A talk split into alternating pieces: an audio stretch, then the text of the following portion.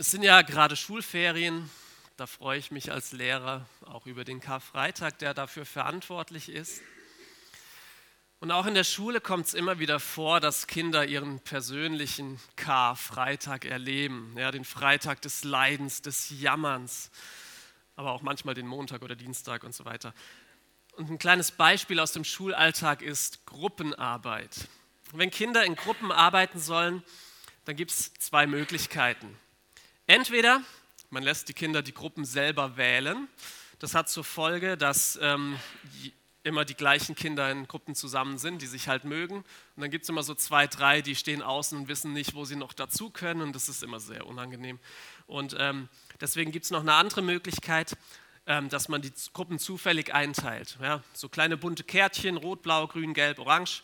Und äh, man verteilt die an die Schüler. Und dann sollen sich immer die gleichen Farben zusammenfinden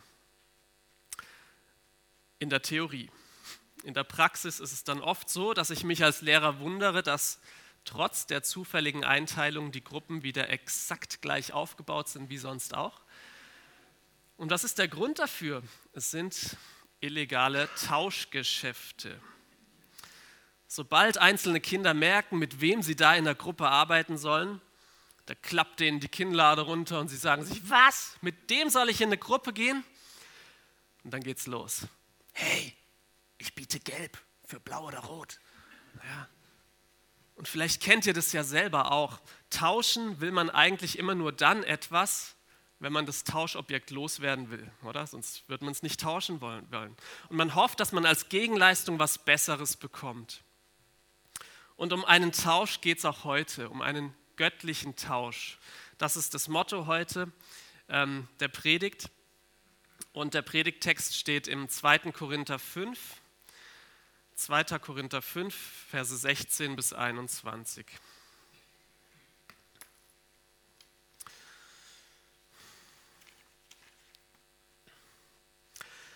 Darum kennen wir von nun an niemanden mehr nach dem Fleisch.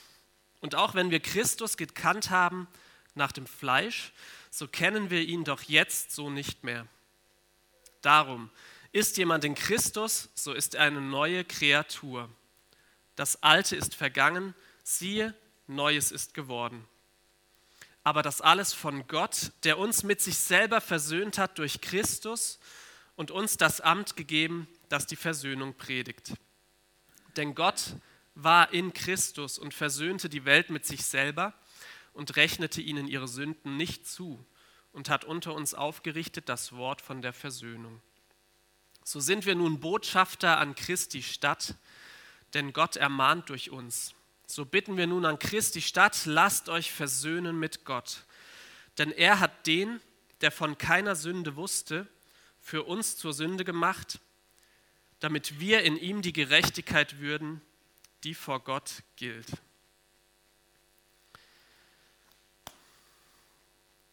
Und in diesem Predigtext kommen eigentlich mehrere Tauschgeschäfte vor. Und ich habe mal, hab mal so drei von denen rausgesucht für die Predigt heute. Und das erste Tauschgeschäft ist alt gegen neu. Aus alt mach neu. Vers 16. Darum kennen wir von nun an niemanden mehr nach dem Fleisch. Das schreibt Paulus in seinem Brief an die Gemeinde in Korinth was soll das heißen? Ja, irgendwie beim, beim, ersten Lesen dachte ich auch, hä, was hat es zu tun mit dem Text? Und so ein kleiner Tipp eines Deutschlehrers, ich kann es auch in Ferien nicht lassen, wenn ihr beim Bibellesen so ein Darum oder sowas in der Art seht, dann ist es oft hilfreich zu schauen, worauf bezieht sich das. Ja? Beim Darum gibt es auch ein Warum.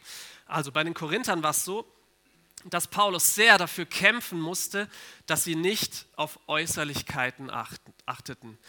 Und nachdem Paulus die Gemeinde dort gegründet hatte, war er weitergezogen in andere Gebiete, hat weitere Gemeinden gegründet. Und dann haben sich aber in dieser Zeit in Korinth Gemeindeleiter an die Spitze gedrängt. Und die rühmten sich des Äußeren. Das finden wir ein paar Verse vorher in Vers 12 im gleichen Kapitel. Man kann annehmen, dass diese neuen Gemeindeleiter mit, mit ihrem Reichtum geprahlt haben oder mit ihrer Redegewandtheit. Und wahrscheinlich hatten sie auch einen hohen gesellschaftlichen Status. Sowas war den Korinthern sehr wichtig. Und wir würden wahrscheinlich heute solche Leute als Wohlstandsprediger bezeichnen. Schaut, wer sich für Gottes Reich einsetzt, dem wird es immer gut gehen. Finanziell und gesundheitlich. Dessen Leben wird aufblühen. Schaut mich an. Das kannst auch du haben. Du willst einen finanziellen Durchbruch erleben? Dann spende jetzt. Gibt es tatsächlich sowas? Ganz krass. War damals vielleicht ähnlich. Und Paulus war eigentlich das komplette Gegenteil von diesen Predigern. Er war nicht besonders wohlhabend. Er war ein einfacher Zeltmacher. Ja. Und ähm, er hatte noch dazu eine chronische Krankheit. Und die Korinther haben wahrscheinlich gedacht, hä, wie kann so jemand Christ sein? Das ist ja ein Negativbeispiel für einen Christen, weil sie nicht verstanden hatten, worum es beim Christsein geht. Es geht nämlich nicht um Äußerlichkeiten, sondern um ein erneuertes Herz. Auch das finden wir im Vers 12 in diesem Kapitel. Und deshalb schreibt Paulus über sich und über seine Mitarbeiter, dass sie jetzt eben niemanden mehr nach dem Fleisch kennen. Ihm und seinen Mitarbeitern war es egal, ob jemand einen Audi oder einen Dacia fährt und er beurteilte die Menschen auch nicht danach, ob sie schon wieder zu spät oder mit Loch in der Hose zum Gottesdienst kommen. Nein, er kennt niemanden mehr nach dem Fleisch. Das bedeutet, dass er alle Menschen nur noch nach geistlichen Maßstäben beurteilen will. Und dieses Prinzip wendet Paulus sogar auf Christus an. Er macht deutlich, dass das Bild von Jesus, das viele von ihm haben, vielleicht auch manche von uns, nämlich dass er nur ein guter und weiser Wanderprediger war, der Wunder getan hat, aber mehr auch nicht, dass dieses Bild eben nicht vollständig ist. Vielmehr fehlt hier das Entscheidende. Jesus ist der Christus. So nennt Paulus ihn hier ganz bewusst. Christus ist nicht Jesu Nachname, gewesen, sondern es ist sein Titel. Es bedeutet das gleiche wie Messias und es meint denjenigen, den Gott sendet, um die Welt mit sich zu versöhnen. Und dass wir diesen Christus jetzt auch nicht mehr nach dem Fleisch kennen, bedeutet, dass Jesu menschliches Wirken auf der Erde vorbei ist. Er starb und er ist auferstanden und in den Himmel gefahren und sitzt jetzt zu Rechten Gottes. Und unsere Hoffnung liegt also nicht in diesem irdischen, was Jesus alles getan hat, sondern es liegt im Ewigen. Es liegt nicht in dem, ich werde gesund und reich, sondern es liegt in dem, dass unsere Hoffnung ähm, in der geistlichen Dimension Christi liegt, nämlich dass Gott uns durch Christus mit sich versöhnt hat. Darauf kommt es an. Daher predigt Paulus auch wenig in seinen ganzen Briefen aus dem Leben von Jesus, da werdet ihr ganz wenig finden, sondern es geht ihm immer primär um um das, was Jesus am Kreuz getan hat. Und jetzt geht es weiter. In Vers 17 finden wir wieder so ein Darum. Darum ist jemand in Christus, so ist er eine neue Kreatur. Das Alte ist vergangen, siehe, Neues ist geworden. Das ist der Maßstab von Paulus. Ob jemand in Christus ist oder nicht. Das ist das Einzige, was letztlich zählt. Und dieses in Christus sein führt dann dazu, dass jemand eine neue Kreatur wird. So, jetzt schaut euch gerne mal um heute Morgen. Wir sind hier eine christliche Gemeinde. Hier gibt es einige Christen, die in Christus sind. Guckt euch mal um. Was seht ihr in diesen Menschen? Vielleicht auch in euch selbst, wenn ihr selbst mit Jesus unterwegs seid. Ich sage euch, was ich sehe. Ich sehe Menschen mit finanziellen Problemen. Ich sehe kranke Menschen, Gerade ich war die Woche krank. Ich sehe Menschen, die von Sorgen und von Trauer beladen sind. Menschen, die Depressionen haben. Jetzt sagst du vielleicht, oh ja, das betrifft mich alles nicht, mir geht es eigentlich ganz gut. Dann sage ich dir, was ich noch sehe. Ich sehe Menschen, die jedes Jahr ein Jahr älter werden. Und das betrifft uns alle. Und das kann auch keiner von uns aufhalten. Ist uns das bewusst? Stefan Beiersdorf, Miri Weiß und Rolf Zimmermann durften das erst vergangene Woche feiern, dass sie wieder ein Jahr älter werden. Also, was sehen wir da, wenn wir diese Leute in Christus ansehen? Sehen wir neue Kreaturen? Eigentlich nicht, oder? Zumindest nicht äußerlich. Aber darum geht es ja auch gar nicht. Es geht nämlich ähm, in einem Kapitel vor unserem Predigtext darum, da schreibt Paulus, wenn auch unser äußerer Mensch verfällt, wenn wir älter werden und krank und schwach, so wird doch der innere Mensch von Tag zu Tag erneuert. Es geht um die innere Erneuerung, dass ein Herz seine Sünde erkennt, dass es sich unter Gott demütigt und dass Vergebung geschehen kann, dass die Gewissheit des ewigen Lebens einen Menschen prägt und ihm tiefen Frieden gibt, trotz aller Widrigkeiten, denen wir so begegnen. Und das nennt Jesus selbst an einer anderen Stelle eine Wiedergeburt. Das Alte ist vergangen, siehe, Neues ist geworden. Das ist der erste göttliche Tausch. So wie meine Schüler bei der Gruppenarbeit, oder? Ich Mensch tausche mein altes, dreckiges Herz, das ich loswerden will, gegen ein neues ein. Naja, nicht ganz. Vers 18. Dort schreibt Paulus, aber das alles von Gott, der uns mit sich selber versöhnt hat durch Christus. Das ist der Wahnsinn, wenn man sich das mal überlegt. Der Tausch geht von Gott aus, der eigentlich bei der Aktion gar nichts zu gewinnen hat, sondern der sogar seinen Sohn dahin gibt. Und eine kleine Randnotiz, wenn Gott nicht an einem Menschenherzen wirkt, dann will dieser Mensch sein Herz auch gar nicht umtauschen. Dabei steht uns nämlich unser Stolz im Weg. Überhaupt zu erkennen, dass unser Herz umtauschwürdig ist, das schenkt Gott. Und da kommt noch was dazu bei diesem Tausch, altes gegen neues Herz, nämlich, dass wir mit diesem neuen Herz dann auch in der Lage sind, wiederum unsere Mitmenschen nicht mehr nach weltlichen, nach fleischlichen Maßstäben zu beurteilen, sondern nach geistlichen Maßstäben. Nicht mehr danach, wie sie aussehen, wie sie sich kleiden, ob sie Geld haben, ob sie krank sind oder nicht, sondern nur noch danach, ob sie in Christus sind oder nicht. Und alles andere ist tatsächlich zweitrangig. Denn was nützt es einem Menschen, wenn er die ganze Welt gewinnt und nimmt doch Schaden an seiner Seele? und eben diesen Menschen, die nicht in Christus sind, die Versöhnung Gottes mit den Menschen durch Christus zu verkündigen. Das ist unser Auftrag als Christen. Und da schreibt Paulus jetzt weiter. Es kommt der zweite göttliche Tausch. Wir tauschen mit Christus. Das klingt schon irgendwie krass, oder? Wir an Christi Stadt ähm, Stellvertreter Christi auf Erden. Wir sind Papst. So lautete das Motto Deutschlands, als Kardinal Ratzinger als Papst Benedikt XVI. im Vatikan saß. Heißt das jetzt, wir sind Papst? Nein, wir sind nicht Stellvertreter Christi auf Erden. Wir können keine Versöhnung mit Gott bewirken, aber wir können und sollen die Versöhnung mit Gott predigen. Das gilt für uns Älteste, für die Pastoren, für die Prediger im Gemeindekontext, aber es gilt genauso für jeden und jede von euch in eurem persönlichen, konkreten Umfeld. Wir sollen es unseren Kindern, unseren Ehepartnern, Nachbarn, Arbeitskollegen, Freunden, Verwandten und auch vor den netten zwei Menschen predigen, die samstags an der Tür klingeln. Auch die brauchen Jesus. Und in Vers 18 schreibt Paulus das alles in einem Satz. Er schreibt, dass alles von Gott, der uns mit sich selber versöhnt hat durch Christus und uns das Amt gegeben, das die Versöhnung predigt. Die Versöhnung mit Gott und der Auftrag davon auch anderen zu erzählen, das geht Hand in Hand. Jeder Christ ein Evangelist, jede Christin eine Evangelistin. Und was sollen wir da erzählen?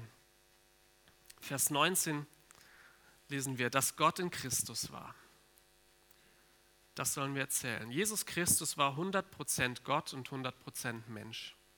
Gott selbst war in Christus. Der Leibhaftige im Leibhaftigen. Gott war in Christus. Das irdische Leben Jesus, sein Tod am Kreuz und seine Auferstellung waren das einmalige Ereignis, das ein für alle Mal die Versöhnung der Welt mit Gott bewirkte. Erkennen wir das für uns an oder suchen wir noch anderswo nach Versöhnung? Gehen wir mal in uns und fragen wir uns, wo wir noch aus eigener Kraft versuchen, Versöhnung mit Gott bewirken zu wollen. Es ist unmöglich, denn er versöhnte die Welt mit sich selber. Vielleicht kennt ihr solche Gedanken wie, ach, so viel wie ich in den letzten Monaten oder Jahren für Gott investiert habe, da kann er mich ja gar nicht nicht in den Himmel lassen. Vergiss das. Das funktioniert nicht. Sowas zu denken offenbart nur wieder unseren Stolz auf unsere Leistungen. aber vielmehr sollten wir demütig anerkennen, dass Gott uns absolut unverdient mit sich versöhnen möchte und wir dazu nichts, aber auch gar nichts beitragen können. Wir können auch unsere Sünden nicht mit guten Taten aufwiegen. Das funktioniert nicht. Und gerade hier liegt ja das Unvorstellbare, was Gott tut. Er rechnet uns unsere Sünden nicht zu. Er legt sie gar nicht erst in die Waagschale. Und als Botschafter sollte das, was ich gerade erklärt habe, in unserer Botschaft vorkommen. Die Sünde des Menschen und der, dass er im Streit mit Gott liegt, was die ewige Verdammnis nach sich zieht, dass wir uns davor nicht selber retten können, sondern dass wir auf Gott angewiesen sind, der in Christus selbst die Versöhnung schenkt, indem er unsere Sünden nicht anrechnet. Das ist das Wort der Versöhnung aus diesem Vers 19. Und jetzt kommt eben dieser berühmte Vers 20. So sind wir nun Botschafter an Christi Stadt, denn Gott ermahnt durch uns. So bitten wir nun an Christi Stadt, lasst euch versöhnen mit Gott. Und als ich das erste Mal bei der Vorbereitung so gelesen habe, da habe ich gedacht, hä, was ist, wie kann es sein, ich soll ermahnen, aber gleichzeitig soll ich bitten? Ermahnen ist für mich eher so, na, na, na, na. Bitten ist für mich eher so, bitte, bitte, bitte. Das ist ein Unterschied. Und dann ist mir aufgefallen, Moment, Wer ermahnt denn hier? Gott ermahnt. Ja. Gott ermahnt durch uns. Wenn wir anderen von dieser Botschaft der Versöhnung erzählen, dann ist es Gott, der durch uns direkt redet, der die Leute ermahnt, ihren Stolz aufzugeben. Und unser Job ist es, zu bitten. Wir bitten und betteln und flehen die Menschen an, zu Gott umzukehren. Wir befehlen nicht, wir zwängen nicht auf, wir machen keinen Kreuzzug und töten alle, die nicht glauben wollen. Nein, wir bitten. Was im Herz eines Menschen dann passiert, das entscheidet Gott. Er ermahnt. Und dieses Bitten hier, das finde ich, zeigt auch was von unserer Herzenshaltung. Sagen wir nur von Jesus weiter, weil Gott es uns befohlen hat, sind aber dabei total griesgrämig Sprechen wir vielleicht mit Menschen, die uns angenehm sind, ganz freundlich, aber mit solchen, die nicht in den Kram passen, reden wir aggressiv? Leute, wenn wir wirklich eine neue Kreatur geworden sind und unser altes Herz neu geworden ist, dann sollten wir es mehr und mehr schaffen, die Menschen eben nicht nach dem Fleisch, nach Äußerlichkeiten anzusehen, sondern nur zu sehen, oh, diese Person ist nicht gerettet. Sie wird verloren gehen. Und diese Vorstellung, die sollte uns Christen buchstäblich den Magen umdrehen, uns fertig machen und wirklich dahin bringen, dass wir diese Menschen eindringlich bitten, ihre Sünde zu erkennen und die Versöhnung mit Gott anzunehmen. Lasst euch versöhnen mit Gott. Wir bitten an Christi Stadt und Gott ermahnt durch uns. Er gibt den Auftrag, wir führen ihn aus, aber wiederum, er ist der, der handelt. Und wir sollten uns bewusst sein, auch wenn wir in unseren Bemühungen oft gar keine Früchte sehen, dass irgendwas passiert wäre, dann dürfen wir wissen, Gott ermahnt durch uns. Er handelt an den Menschen, auch wenn wir es nicht immer sehen. Und ich komme zum dritten und entscheidenden Tausch. Sünde gegen Gerechtigkeit. Und dieser letzte Tausch, der erklärt uns, wie die Versöhnung aussieht, die Gott uns schenken möchte ein Wahnsinnsvers. Denn er hat den, der von keiner Sünde wusste, für uns zur Sünde gemacht, damit wir in ihm die Gerechtigkeit würden, die vor Gott gilt. Das ist so ziemlich die kompakteste Version des Evangeliums, die man in der ganzen Bibel finden kann. Es lohnt sich also, den in euren Bibeln zu markieren und auch auswendig zu lernen. Das geht gut und schnell für euch persönlich, aber auch gerade wenn ihr anderen davon erzählen wollt, was es überhaupt mit dem Kreuz auf sich hat. Das kann man wunderbar daran erklären. Bevor ich das tue, noch kurz mal so eine kleine Geschichte. Es hat mir neulich jemand gesagt, ihm erscheint das Kreuz irgendwie manchmal so unsinnig. Ein Christ hat es gesagt zu mir. Warum braucht Gott ein Kreuz? und muss dort seinen Sohn hinrichten lassen, um uns das ewige Leben schenken zu können. Könnte er nicht einfach sagen, oh ja, ich liebe die Menschen so sehr, dass sie einfach alle in den Himmel kommen, egal was sie getan haben? Ich meine, er ist Gott, warum tut er das nicht? Und die Antwort liegt in Gottes Wesen, was er über sich schreibt in der Bibel. Gott ist die Liebe. Soweit, so gut. Ja? Dann könnte uns ja alle lieben und in den Himmel mitnehmen. Gott ist aber auch heilig, heilig, heilig. Er duldet keine Sünde in seiner Nähe, keine sündigen Menschen. Jetzt können wir immer noch sagen, ja gut, er kann sie einfach wegschnippen und sie ungeschehen machen. Aber Gott ist auch vollkommen gerecht. Das ist auch eine seiner Eigenschaften. Und hier liegt der Hase im Pfeffer. Also am Sonntag heute der Fisch. Ja? Achtung. Gerechtigkeit Gottes bedeutet, für alles Unrecht muss gebüßt werden. Und das kennen wir ja auch von unserem irdischen Rechtssystem. Wenn ich über eine rote Ampel fahre, dann muss ich Strafe zahlen.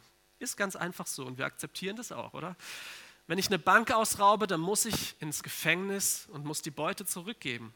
Wenn ich einen Mord begehe, dann komme ich in Sicherungsverwahrung. Mein Handeln hat Konsequenzen.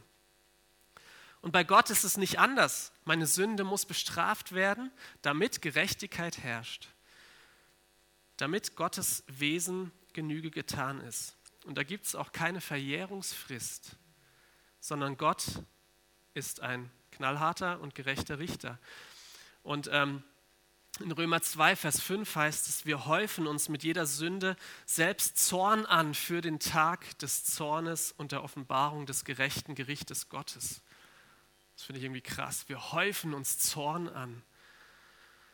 So wie ein kleines Kind, das schon den ganzen Tag genervt hat, ihr Eltern wisst, wovon ich rede, und ähm, das einfach nicht hören will und frech die Zunge rausstreckt und wegrennt, wenn es Zähne putzen soll und seinen Kram nicht wegräumt und dann auch noch Ansprüche ans Abendessen stellt. Es häuft Zorn an in mir als Vater. Und hier kommt dieser Vers ins Spiel, der den göttlichen Tausch einfach perfekt beschreibt. Gott hat den, der von keiner Sünde wusste, für uns zur Sünde gemacht. Heißt das, Jesus hat gesündigt? Nein. Es heißt, Gott behandelte seinen Sohn, seinen vollkommen unschuldigen Sohn Jesus Christus so, als hätte er alle unsere Sünden begangen. Und ich lade euch ein auf ein kleines Gedankenexperiment. Ich bin es mal so durchgegangen und fand es wirklich krass, es hat mich tief bewegt. Stellt euch mal kurz die Person vor, die ihr am allermeisten liebt. Ich nehme mal meinen Sohn. Kein Empfang mehr. Kannst du eins weiterklingen? Danke. Ich nehme mal meinen Sohn Levi. Ihr kennt ihn vielleicht. Er tut keiner Fliege was zu Leide, oder? Ja, er ist immer lieb und immer süß. Das ist zumindest, was ihr hier Sonntagmorgens immer seht. Aber wir nehmen jetzt mal an, es wäre einfach immer so. Und ich liebe, ich liebe ihn von ganzem Herzen. Ja, mir geht das Herz auf, wenn ich ihn hier sehe. Und ähm, eine der schlimmsten Vorstellungen meines ganzen Lebens ist, wenn, wenn dieser mein Sohn, wenn ihm was zustoßen würde. Das bricht mir das Herz, allein der Gedanke daran. Und jetzt stellt euch Szenenwechsel, stellt euch Menschen vor, die euch so richtig wütend machen, die euch zur Weißglut treiben. Und ähm, ich häufe jetzt mal mit euch zusammen Zorn auf. Mal kurz hier noch hinhängen. So, also hier ist mein Sohn, ja. Wir häufen jetzt mal Zorn auf. Ich fange mal mit meiner Schulklasse an. Ja, da werde ich schon mal zornig, ihr solltet mich mal erleben. Da ist die Leonie, die hat schon wieder ihre Hausaufgaben nicht erledigt, zum fünften Mal hintereinander. Der Michael, der kann so süß sein, aber der hat heute schon wieder in der Pause das behinderte Kind auf dem Schulhof geschubst. Warum müssen Kinder so fies sein? Der Kevin, warum lacht ihr? Der, der Kevin, der hat, ähm, der hat mir heute Morgen ins Gesicht gelogen. Er hätte kein Kaugummi drin, aber er hatte doch einen im Mund. Die Julia, während im Unterricht, die tuschelt mit ihrer Nachbarin und ich merke genau, boah, die lästern gerade über mich als Lehrer. Oberkrass. Zorn, ja, alles Zorn. Aber es ist ja nicht nur meine Klasse, damit ihr euch besser reinversetzen könnt. Ja. Angenommen, wir hören oder schauen Nachrichten und da höre ich, wie der Senator von New York unter riesigem Beifall Abtreibungen bis zum Tag vor der Geburt legalisiert. Das ist vor ein paar Wochen tatsächlich geschehen. Da denke ich mir, boah, was, wie kann das sein? Ich höre, wie chinesische Behörden eine Kirche in die Luft sprengen. Mein Zorn wächst. Ich höre, wie, wie Neonazis ein Flüchtlingsheim anzünden. Ich höre, wie ein Psychopath ein Kind entführt, vergewaltigt und ermordet. Mein Zorn steigt und steigt und es hört einfach nicht auf. Es geht immer weiter und irgendwann ist mein Zornesturm wirklich aufgehäuft. Zorn ist aufgehäuft. Vielleicht kennt ihr das, wenn ihr sowas hört, dass wirklich in euch Groll kommt und ihr sagt, wie kann das sein, dass Menschen sowas tun und so gemein sind. Und jetzt stehe ich vor diesem Zornturm und wie es der Zufall so will, sind alle diese Personen, die gerade diese Dinge hier getan haben, heute hier. Die stehen hier. Ja, die stehen jetzt alle hier in diesem Bereich der Kanzel. Und was tue ich? Ja, ich werfe den Zornesturm auf sie drauf. Ich zerschmetter sie unter dem Zorn. Endlich kann ich für Gerechtigkeit sorgen. So eine Chance wünschen wir uns vielleicht manchmal. Und die Menschen, die dort stehen, die zittern schon vor Angst. Sie schreien, weil sie wissen, dass gleich mein Zorn mit voller Wucht über ihnen zusammenbricht. Und sie betteln und winseln um Gnade und sie flehen mich an, ihnen noch eine Chance zu geben. Aber sie wissen auch, dass Gerechtigkeit hergestellt werden muss und dass sie die Strafe verdient haben. Und ich weiß das auch. Und plötzlich, plötzlich bekomme ich Mitleid mit all diesen Menschen. Sie sind wie, wie Schafe, die in die Irre laufen und nicht wissen, was sie tun. Und auf sie wartet die ewige Verdammnis. Und das kann ich irgendwie nicht, das kriege ich nicht klar. Und dann, und dann sehe ich meinen Sohn. Meinen unschuldigen, geliebten Sohn, der niemals einer Fliege was zu Leide tun könnte. Und ich schaue ihn an und plötzlich sehe ich in ihm all das, was diese Menschen getan haben. Ich schaue ihn an, als hätte er all das getan. Und mein Zorn entlädt sich an ihm.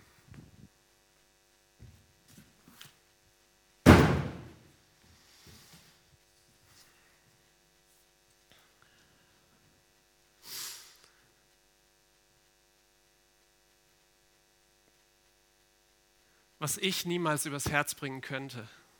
Es war nur ein Stück Papier, was da liegt. Was ich niemals könnte, das hat Gott getan. Das hat Gott getan. Gott behandelt Jesus, als hätte er all unsere Sünden begangen. Sein Zorn, den wir verdient haben, entlädt sich an ihm, als er am Kreuz brutal hingerichtet wird. Wir alle sind die, die hier standen. Ist euch das bewusst? Warum tat er das? Damit wir in ihm die Gerechtigkeit würden. Gott behandelt Jesus so, als hätte er all unsere Sünden begangen und er behandelt uns, die Gläubigen, so, als hätten wir nur die gerechten Taten seines sündlosen Sohnes getan. Und dadurch, dass Gott seinen Zorn entlädt, und zwar an seinem Sohn, ist Gerechtigkeit hergestellt. Und so wie Christus kein Sünder war, aber von Gott wie ein Sünder behandelt wurde, so werden die Gläubigen, die eigentlich, bis Jesus wiederkommt, noch nicht gerecht sind. Wir alle tun Sünde. Und trotzdem werden wir aufgrund dessen so behandelt, als wären wir schon gerecht. Jesus trug unsere Sünden, damit wir seine Gerechtigkeit tragen können. Und diese Gerechtigkeit gilt vor Gott.